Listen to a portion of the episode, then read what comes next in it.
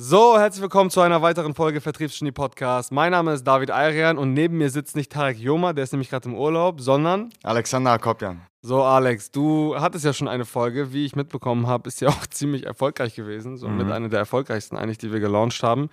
Scheint ja ein gutes Zeichen zu sein, deswegen machen wir heute am besten noch eine Folge, damit wir genauso einen Hit landen dieses Mal. also, das heutige Thema bezieht sich eigentlich auf deine aktuelle Situation, ähm, Verantwortung für Führungskräfte beziehungsweise Verantwortung von Führungskräften, ganz besonders jetzt explizit in deinem Case, wenn sie auch noch sehr jung sind, die Führungskräfte. Du Ja. leitest ja jetzt mittlerweile ein Sales-Team aus. Wie viele Leute seid ihr? Äh, fünf Leute sind wir. Fünf Leute. Du bist der Strategieberater von den fünf Leuten, richtig? die Mhm, anderen richtig. machen Setting und Akquise. Mhm.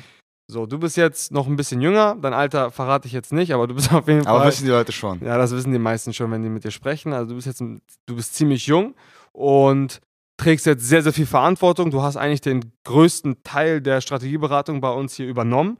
Äh, wie, du bist ja eine Zucht des Hauses, sage ich jetzt mal. Du bist ja ganz neu hierher gekommen. Das haben wir ja in der, in der letzten Folge, hast du das ja mit Tarek besprochen. Ja, richtig. Ähm, hast ja im Prinzip den gesamten Aufbau deiner selbst bezüglich Sales und Akquise und Qualifizierung etc. hier bei SalesX im Hause gelernt. So, jetzt hast du einen Haufen Verantwortung. Wie fühlst du dich damit? also so ein, so ein großer Unterschied ist es nicht zu ähm, den Tätigkeiten davor, aber natürlich ähm, denkt man schon manchmal darüber nach, gerade auch wenn man ein paar Leute hat, äh, die man führt, natürlich wie es denen geht, man muss dann manchmal, äh, sage ich mal, Papa spielen für die Leute. Aber ja, ich bin relativ zufrieden, also meine Jungs sind da sehr fit. Ähm, es sind natürlich auch Sachen wie, ähm, dass man da manchmal ein bisschen strenger sein muss, was auch ungewohnt ist. Oder dass man sich wirklich um, jeden, äh, um jede Kleinigkeit kümmern muss.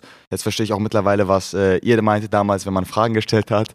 Auf äh, Fragen, die eigentlich selbstverständlich sind, muss man jetzt trotzdem antworten. Aber all in all eigentlich ähm, relativ gut. Ich bin zufrieden damit. Ähm, kann natürlich immer besser laufen, das peilen wir auch an. Gehen wir mal heiß in die Sache rein. Du hast jetzt normal Leute in deinem Team, die wesentlich älter sind als du. Mhm, Wie ja. gehst du damit um? Beachte ich eigentlich gar nicht. Also ich hatte, natürlich ähm, habe ich Leute, die sind äh, 27, 25, so um den Dreh, die sind deutlich älter. Aber das ist bei uns, also steht nicht zur Debatte. Ne? Da wurde ganz klar am Anfang festgesetzt, mit einigen habe ich das Gespräch geführt. Klar, wenn so ein Altersunterschied da ist, äh, wir behandeln uns alle mit Respekt. Aber es ist nun mal so, wenn wir gerade in einer hitzigen Phase sind oder in einem Teamgefecht, dass das Wort von mir das letzte ist, was gesprochen wird. Und das äh, müssen die Leute natürlich auch akzeptieren. Ähm, ist natürlich auch so, dass, die, dass das sehr, sehr gut funktioniert. Da äh, bin ich mit meinen Jungs ähm, sehr zufrieden. Aber prinzipiell äh, denke ich, dass man das immer vorher festlegen muss. Sowas. Okay, das heißt, ihr orientiert euch schon an ganz festen Prinzipien. Mhm, Kann ja. man das so sagen? Die haben wir am Anfang, von Anfang an festgesetzt. Okay, die haben wir von Anfang an hingesetzt. Jetzt hat dein Handy geklingelt. Am besten du stummst das jetzt nochmal. ähm, ja, gut. Das heißt, ähm, feste Regeln und Prinzipien im Vorhinein, auch so Selbstverständlichkeitsgespräche vorher, Mhm. wie das so bei dir im Team abläuft und so weiter und so fort, gehören eigentlich zur täglichen Basis. Okay. Ja, gehören zur Tagesordnung. Ähm, wie machst du das? Ha- Hattest du mal, wie, wie gehst du mit Leuten um, wenn sie gerade mal ein Tief haben? Ich glaube, das kommt ja immer wieder mal vor, Ja. dass äh, Menschen nicht zu 110% dauerhaft performen können. Wie hältst du die Leute in der Peak-Performance-Zone? Also überraschend häufiger kommt das, dass man so eine Gespräche führen muss. Also da steht manchmal sogar jede Woche fällt sowas an, teilweise, immer bei den unterschiedlichen Leuten. Es geht halt darum, man muss sich schon mit den Problemen befassen von den Leuten. Wir sind ja, wir haben ja ein sehr familiäres Verhältnis. Dazu gehört auch, dass wir mal ähm, schauen, was privat so bei den Personen abgeht. Ist ja manchmal so, dass da privat äh, ein paar Sachen anfallen. Ist immer so, dass wir dann immer die Gespräche führen. Ich natürlich versuche alles mögliche zu tun oder ähm, alles zu tun, was in meiner Macht steht, um die Person da ähm, bei Laune zu halten, bei Trab zu halten. Dazu gehört halt tägliches Motivieren, ne? über die Finger schauen, hinterher sein, schauen, wenn jemand pennt, dass man ihn direkt ermahnt. Beispiele bringen, ja, zum Beispiel, wir haben hier intern oder bei mir im Team natürlich einen Top-Performer. Der wird sehr, sehr häufig auch als äh, ja, Wunderkind Als dargestellt. Paradebeispiel. Genau, so wie er es macht, sollte es so sein. Ähm, und die anderen orientieren sich ja natürlich daran. Das heißt, wenn die sehen, okay, der Top-Performer bei Alex im Team, der verdient schon eine gewisse Anzahl von Provisionen, dass die Leute dann natürlich auch dahin kommen möchten und deswegen wird äh, der dann zur Schau gestellt. Verstehe.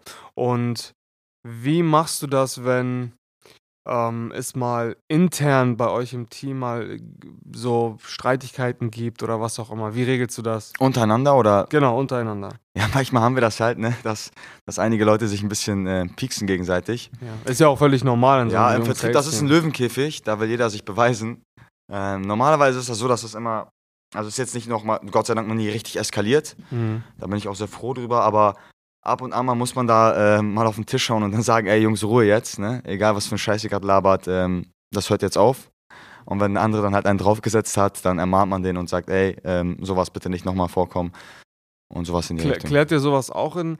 Also habt ihr dafür auch ganz klare Werte und Prinzipien? Also ganz kurz für die Zuhörer da draußen, wir haben ja hier bei SalesX übergeordnete Unternehmensrichtlinien, Werte, Prinzipien, an denen wir uns eigentlich Tag für Tag, ähm, an denen wir uns richten und wir auch die äh, regelmäßig in Erinnerung rufen. Und dann gibt es ja in, die, in den einzelnen Fraktionen ja nochmal so abgesonderte Regeln bzw. Prinzipien. Die Führungsstile sind ja auch alle ein bisschen unterschiedlich, dementsprechend kommt, äh, ha- handhabt das jeder so ein bisschen auf seine eigene Art und Weise, aber eben unter Voraussetzung der allgemeinen Regeln. So, und du sagst jetzt, ihr habt auch für solche Cases, so Sondercases, sage ich jetzt mal, Richtlinien, wie ihr das normalerweise regelt.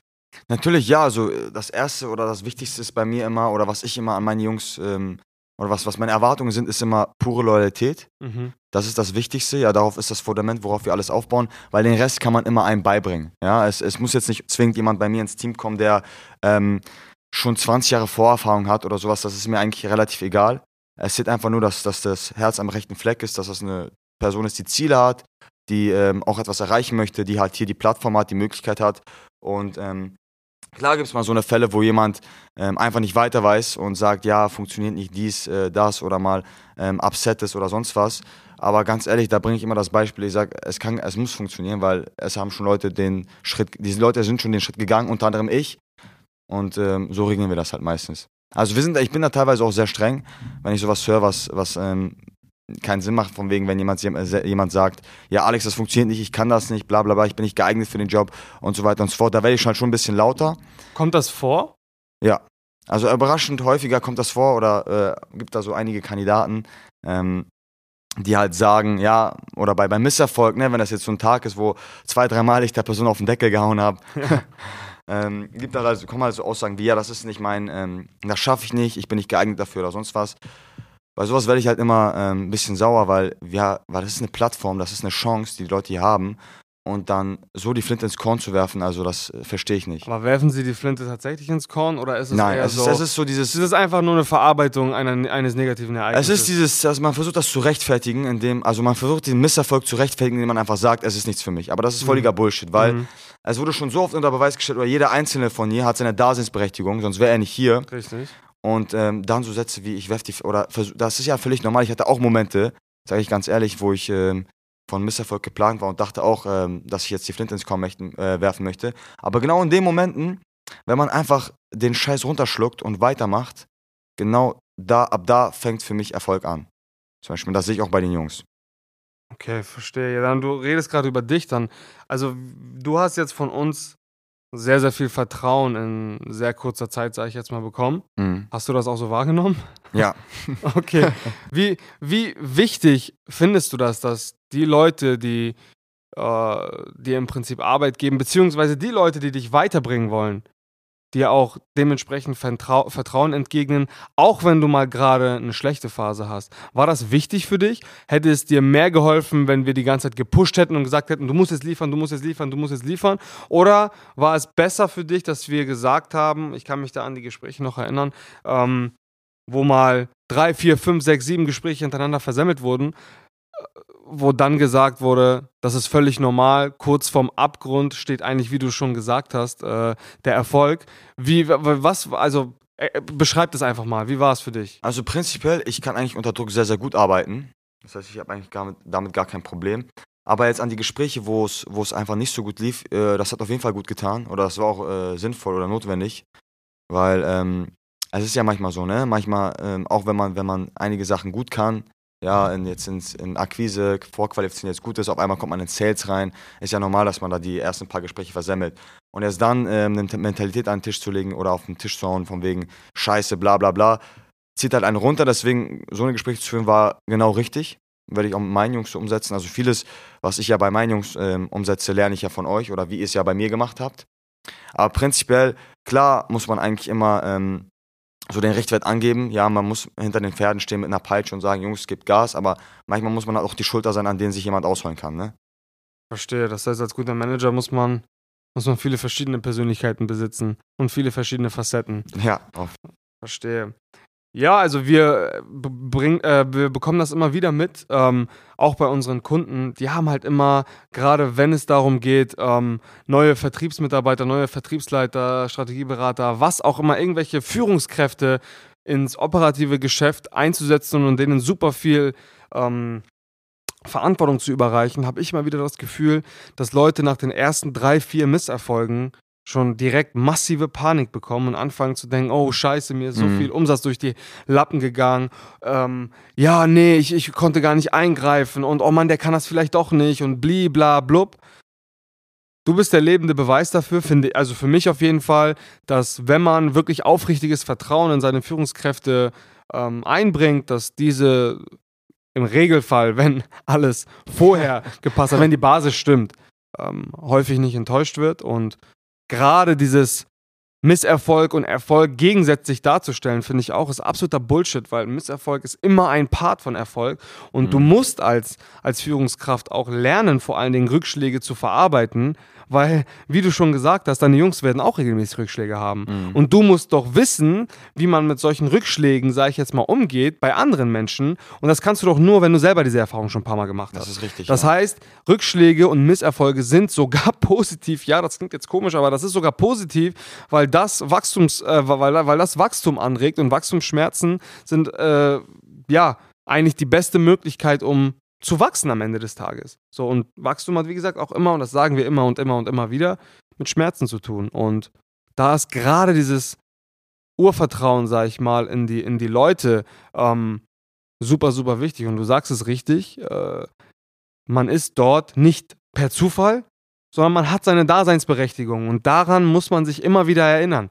Du bist nicht Strategieberater oder Leiter eines oder Führungskraft geworden, weil du war einfach so aus Spaß, weil du mein Cousin bist, sondern das hast du dir verdient. Und wir haben über einen langen Prozess das Ganze beobachtet und gesehen, ey, du bist dafür geeignet. Wir übergeben dir einen Haufen Verantwortung. So, und da ist es normal, dass einem ab und zu mal so ein bisschen die Füße zappeln.